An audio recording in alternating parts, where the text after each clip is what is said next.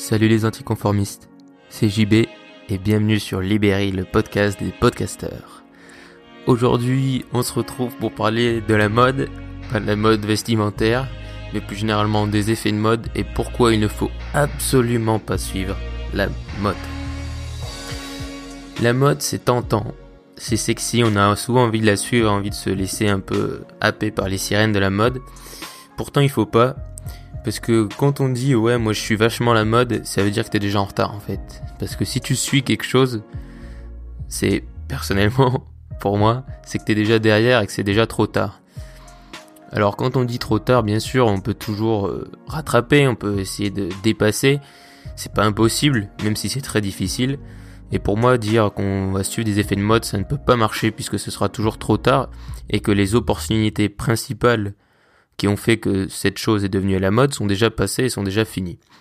Du coup, pour refaire un peu le lien avec le podcast précédent qui était euh, mon petit coup de gueule sur le web marketing, en ce moment, la mode, c'est les crypto-monnaies, c'est-à-dire que des mecs qui, il y a un an, t'apprenaient euh, à faire un blog ou euh, à devenir riche en e-commerce il y a six mois, maintenant t'apprennent à devenir riche avec des crypto-monnaies.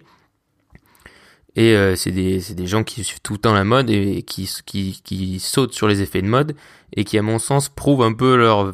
Je sais pas, je suis un peu dans le jugement, mais pas, pas, pas d'incompétence, mais bon, voilà, leur limite en suivant des effets de mode. Parce que si le gars, enfin, à moins d'être un expert et d'être super bon et d'avoir une capacité, d'apprentissage énorme, en un an, si tu arrives à devenir un pro du blog, un pro de l'e-commerce, un pro des crypto-monnaies, euh, faut envoyer la pâtée quand même. Hein. Donc voilà, et aujourd'hui, euh, à ce moment, c'est les crypto-monnaies, il y a plein de trucs de blog, enfin voilà, j'en ai parlé hier sur les crypto-monnaies. Et, euh, et les crypto-monnaies, c'est très bien, moi, c'est pas du tout aucun problème avec le principe des crypto-monnaies, mais les vraies opportunités sont déjà passées. Je veux dire, pour moi, bien sûr, tu peux toujours acheter du bitcoin ou ce genre de choses, ça va augmenter, et ça te rapportera de l'argent, etc. Mais quand je dis les vraies opportunités, pour moi, c'est le mec qui, euh, quand le Bitcoin a commencé, a acheté 10 000, Bitcoins pour 10 euros, alors qu'aujourd'hui, ces Bitcoins valent 15 000 ou 10 000 euros. Ça, pour moi, c'est la vraie opportunité. Mais la différence, c'est que ce mec qui avait acheté, par exemple, 10 000 Bitcoins, il les a pas achetés en se disant, hm, ah ouais, je vais devenir riche, euh, je vais devenir riche ou euh, ça va, je vais pouvoir faire des ventes des formations ou quoi. Il a acheté ça parce que déjà il croyait en ce que veut dire les crypto-monnaies, enfin tout ce qu'il y a derrière. Je suis pas un expert, mais voilà, euh, en gros, se décentraliser des banques, etc. Et, euh, et, il y croyait vraiment, et c'est plus pour le principe que pour l'opportunité en elle-même, puisqu'à l'époque le Bitcoin c'était un truc auquel personne ne croyait, un peu un truc de pirate du web, et du coup forcément euh, le gars a fait ça pas pour l'opportunité, mais parce qu'il y croyait vraiment et que peut-être qu'il s'est dit ça pourrait lui rapporter de l'argent, et encore dire, quand tu vois qu'il y a un gars qui avait acheté une pizza, ben, je crois que c'était justement une pizza, il avait acheté une pizza à 10 000 bitcoins et qu'aujourd'hui il serait millionnaire avec ses 10 000 bitcoins, tu te rends bien compte que le mec faisait pas ça pour devenir riche, mais qu'il faisait ça pour le fun et parce qu'il croyait au système. Et d'ailleurs, plein de gens ont dit, oh, ce mec, il doit être dégoûté à l'heure actuelle. Mais euh, s'il a pas racheté de bitcoin après, je suis pas sûr qu'il soit aussi dégoûté que ça, parce qu'il a dû juste se faire plaisir. Et du coup, euh, voilà, il a pas fait ça euh, pour faire le con, je pense que c'était vraiment parce qu'il croyait dans les crypto-monnaies. Enfin bref, et pour revenir sur les crypto-monnaies, pour te montrer un exemple de... Euh, parce que j'aime bien citer des, des, noms en exemple de gens, enfin bien, dans le sens que moi je trouve qu'ils sont de bons exemples, on va dire. C'est les gens, dans les gens qui sont passionnés, parce qu'il y en a des passionnés par les crypto-monnaies qui font des blogs, des chaînes YouTube et autres, et qui t'apprennent des trucs. Il y en a qui te vendent des formations, ok, d'autres non mais ils t'apprennent des trucs, ils te montrent, voilà, ils t'expliquent comment ça marche, pourquoi ils y croient, enfin voilà, tout ce qu'il y a derrière aussi. Et il y a un de ces gars qui s'appelle Asher, donc tu le connais sûrement, enfin, c'est, euh, il a passé 50 000 abonnés récemment sur YouTube. C'est un gars qui parle de Bitcoin et de crypto-monnaies, qui a une boîte là-dedans. Euh, moi, je suis pas du tout les crypto-monnaies, donc euh, je le connais, j'ai vu deux trois vidéos pour un peu comprendre comment ça marchait, mais sans plus. Mais ce gars, tu vois déjà, il le fait pas pour l'argent, c'est-à-dire il essaye pas de te vendre un, truc à la fin. Et ensuite, tu vois que ce gars, il fait pas ça euh, pour l'argent, donc pour te vendre des formations, et aussi pour l'argent en, tant que tel, parce qu'il voit pas le Bitcoin juste comme un investissement, mais vraiment comme une monnaie alternative. Enfin bref, il t'explique tout ça, il y croit vraiment. Tu sens que le gars est passionné, qu'il aime ce qu'il fait, et s'il a créé une boîte là-dedans, c'est pas pour rien.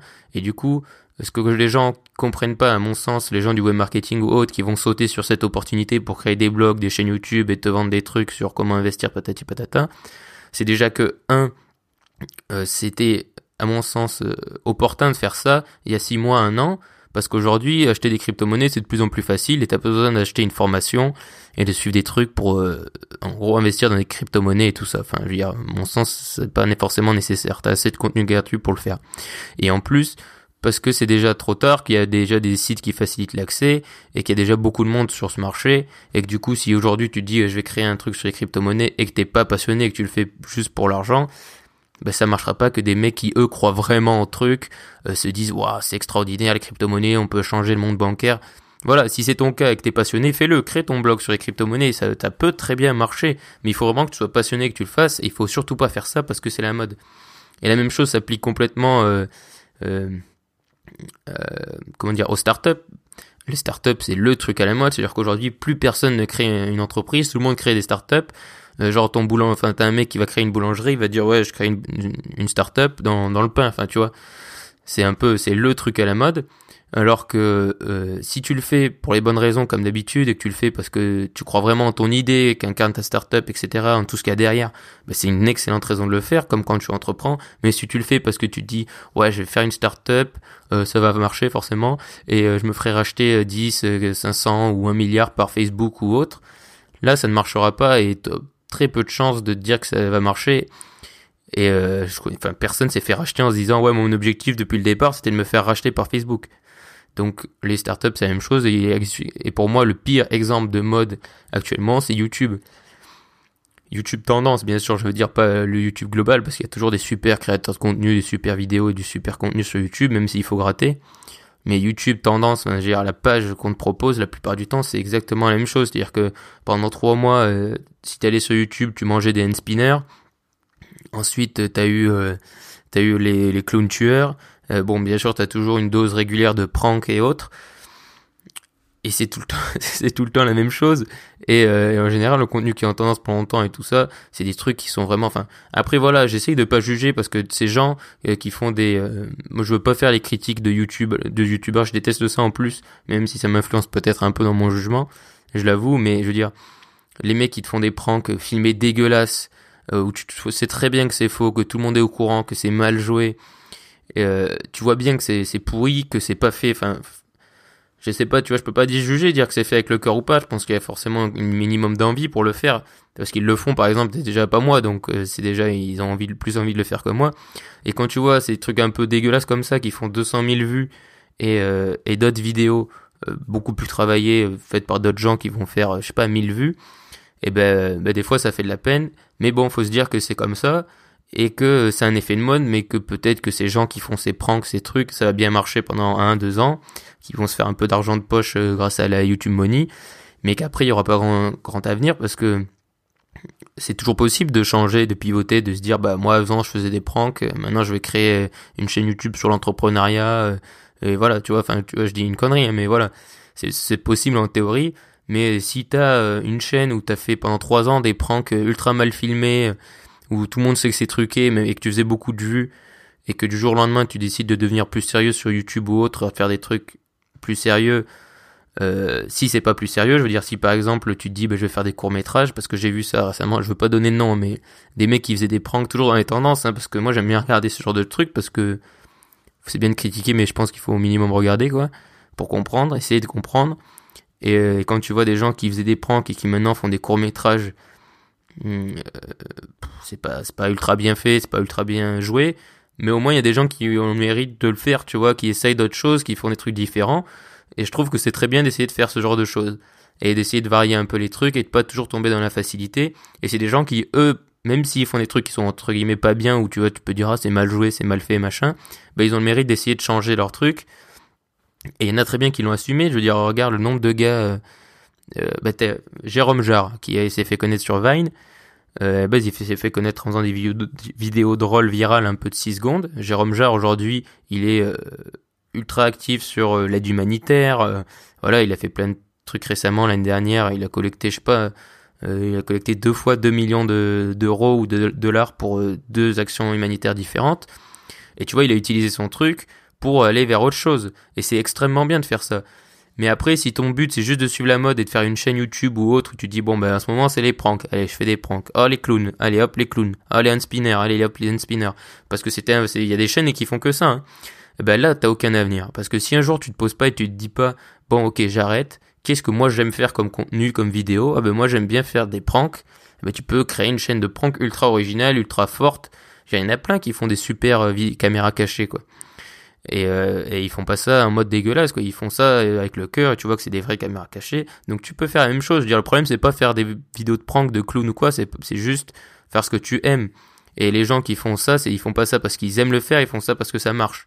Et il est là le problème. Mais après, si tu veux faire ça parce que ça marche, pour te faire connaître, et ensuite utiliser cette notoriété pour faire autre chose, c'est tout à fait possible, mais ce sera peut-être difficile, parce que ça dépend, tu vois, le, le chemin que tu prends. Si tu faisais des vidéos de prank et après tu fais une vidéo ultra sérieuse ou une chaîne YouTube ou autre, quelque chose de très sérieux, ça va être plus difficile à passer que si tu faisais déjà un peu un contenu travaillé ou un minimum cohérent avec ce que tu vas faire après. J'espère que j'ai été assez clair sur ce point-là. Et, euh, donc pour euh, maintenant revenir euh, au podcast et plus particulièrement à l'audio, l'audio est pas encore à la mode. Je voilà, je me l'ai dit 3 millions de fois déjà sur plein de podcasts. L'audio est pas encore autant à la mode que la vidéo. Mais ça commence à venir, notamment dans les gros médias. De toute façon, c'est toujours les gros médias. Hein. Une fois que tu, tu sais qu'un truc est fini, ou du moins que la mode est déjà passée, et que c'est déjà plus trop une opportunité quand les grands médias en parlent. Donc là, les grands médias, notamment les radios, commencent à parler plus de podcasts. Euh, donc ils tâtonnent un peu, tu vois, ils font des petites chroniques par-ci par-là, où ils vont te dire, ah ben, les podcasts, maintenant il y a des maisons de production de podcasts, maintenant 10 heures se met au podcast, etc. Et du coup, ils commencent à en parler un petit peu plus. Euh, et, comme je te l'ai déjà dit voilà plein de fois, quand le podcast sera à la, à la, mode, ce sera pas trop tard de se lancer dans les podcasts, mais ce sera très compliqué. Regarde aux États-Unis. Aux États-Unis, euh, le podcast est, euh, est déjà ultra développé.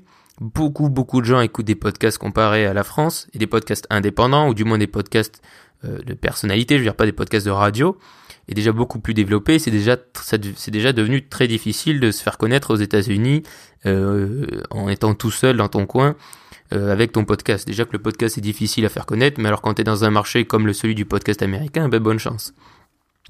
Et en France, on a la chance que c'est pas encore extrêmement développé le podcast indépendant et que comme je l'ai dit plein de fois, si tu te lances maintenant, ben au moins quand ça deviendra à la mode et que ça explosera, ben toi tu seras déjà là. Et pourquoi aujourd'hui on dit ouais Cyprien, Norman, machin, ils ont tous là 10 millions d'abonnés? Parce que eux ils se sont lancés déjà un quand YouTube euh, était encore assez balbutiement et qui faisaient ça parce qu'ils kiffaient le faire, tu vois. Aucun, tu vois, les trois te disent, enfin même les autres plus gros, ils ont jamais fait ça parce qu'ils disaient qu'ils allaient gagner de l'argent avec. Ils ont fait ça parce qu'ils trouvaient ça marrant pour faire rire les potes et qu'il se trouve que ça a fait marcher, ça a extrêmement bien marché, que ça a complètement explosé. Et d'ailleurs, c'est grâce à des mecs comme ça que YouTube a explosé. C'est grâce à des gens qui faisaient ça parce qu'ils aimaient le faire, des créateurs investis, etc. que YouTube a explosé. Et je pense qu'il y a vraiment des mecs, euh, euh, je pense que je vais faire un podcast spécial sur, YouTube parce que j'ai tellement de choses à dire sur YouTube, même si c'est, euh, je parle un podcast. Mais c'est vraiment un truc qui m'intrigue vraiment YouTube. Donc je, ferai un, podcast spécial là-dessus, parce que sinon je vais continuer d'itérer. Je suis désolé, j'ai encore beaucoup itéré dans ce podcast. Mais voilà, donc ne suis pas la mode. Euh, à part si euh, ce que tu aimes faire correspond à la mode actuelle, faut pas se priver, bien sûr. Si ton truc actuel, toi tu kiffes les crypto-monnaies, ben fais-le quoi. Si tu kiffes les pranks et que tu veux faire des vidéos de pranks sur YouTube, ben fais-le. Mais voilà, faut vraiment toujours faire ce que tu aimes faire ou des choses qui sont en lien avec ta passion. Je veux dire, si t'es passionné d'histoire, mais que tu trouves, euh, euh, mais tu sais que ta chaîne d'histoire va galérer à monter, enfin dans le sens au nombre de vues, du coup tu dis bah je vais faire des pranks, ben là non, ça, ça marchera pas à la fin ou peut-être que tu feras un peu d'argent, mais ce sera, ça marchera pas sur le long terme. Alors que tu peux vraiment faire une, super euh, chaîne d'histoire et pas avoir beaucoup de vues, mais adorer ce que tu fais quoi. j'aimerais parler de, pour te montrer un exemple, d'un gars qui s'appelle Brandon Stories parce que moi, je suis passionné d'histoire, j'adore l'histoire, mais c'est plus un hobby qu'autre chose. Mais, euh, mais j'adore ça. Et il y a un mec donc qui s'appelle Brandon Story qui fait des, des vidéos d'histoire un peu à la Stephen Bern, où il est tout seul, il fait tout tout seul, il a juste un pote qui le filme, et euh, il fait des super vidéos, il doit avoir Enfin, voilà, il a peut-être 5000 abonnés, voilà, c'est pas énorme. Et comme d'habitude, il faut jamais juger au nombre d'abonnés. Mais tu te dis, voilà, en audience, il y en a d'autres qui font plus pour des choses un peu plus pourries. Mais c'est super ce qu'il fait. Et euh, il fait ça parce qu'il aime le faire, tu vois. Il, prend vraiment son pied à le faire. Même s'il doit faire des heures de route pour aller dans des châteaux paumés, faire sa, vidéo, ben voilà, il prend beaucoup de plaisir à le faire alors qu'il gagne pas forcément sa, il gagne pas du tout sa vie avec. et ça marche et je suis sûr qu'à la fin il aura toujours des opportunités où la vie le récompensera d'une certaine façon pour avoir fait ce qu'il aimait vraiment parce qu'il sera épanoui etc tandis que s'il aurait voulu faire des vidéos de prank ben peut-être que déjà ces vidéos n'auraient pas été bonnes parce qu'il aurait pas vraiment aimé à 100% ce qu'il était en train de faire et ensuite peut-être que même s'il avait fait quelques vues et qu'il aurait gagné quelques milliers d'euros ben ça, ne se serait pas concrétisé euh, dans, le futur donc si tu veux euh, réussir, ben, fais juste ce que tu aimes. Et si ça correspond à la mode, tant mieux. Sinon, euh, c'est pas tant pis, fais-le quand même. Et c'est pas parce que ton truc n'est pas dans la mode actuelle que ça le sera pas dans le futur. Et euh, même que ça ne marchera pas. Je veux dire, même peut-être que ton sujet ou ton entreprise sera jamais à la mode, ou du moins on n'en parlera jamais comme un truc de ouf. Mais si ça marche et que tu fais ce que tu aimes, ben on s'en fiche que ça corresponde à la mode ou pas. Et j'avais, j'ai repensé en, écrivant un peu la trame de ce podcast euh, un truc que je disais au lycée avec mon, mon meilleur ami, qui est très très arrogant, et c'est pour ça que je le disais au lycée. Et tu vas, enfin, c'est vraiment très arrogant. C'est une phrase où on se disait, nous on disait, moi et mon meilleur ami, on suit pas le mouvement, c'est le mouvement qui nous suit. Mais c'est exactement la même chose qu'il faut que tu fasses. C'est fais ce que tu aimes, ne suis pas le mouvement et le mouvement te suivra un jour ou un autre. Je te remercie d'avoir écouté cet épisode. Ça me ferait vraiment extrêmement plaisir si tu me laissais un avis sur iTunes. Je sais que c'est relou et que tous les podcasteurs le demandent, mais c'est vraiment ultra utile pour nous. Donc si tu aimes mon podcast et si tu aimes mon contenu, je t'invite vraiment à aller sur iTunes, chercher JB Podcast, tu laisses un avis, 5 euh, étoiles bien évidemment si euh, tu aimes vraiment beaucoup. Je te remercie et je t'en serai éternellement reconnaissant. Je te dis à bientôt pour un nouveau podcast. Encore merci et surtout, reste optimiste.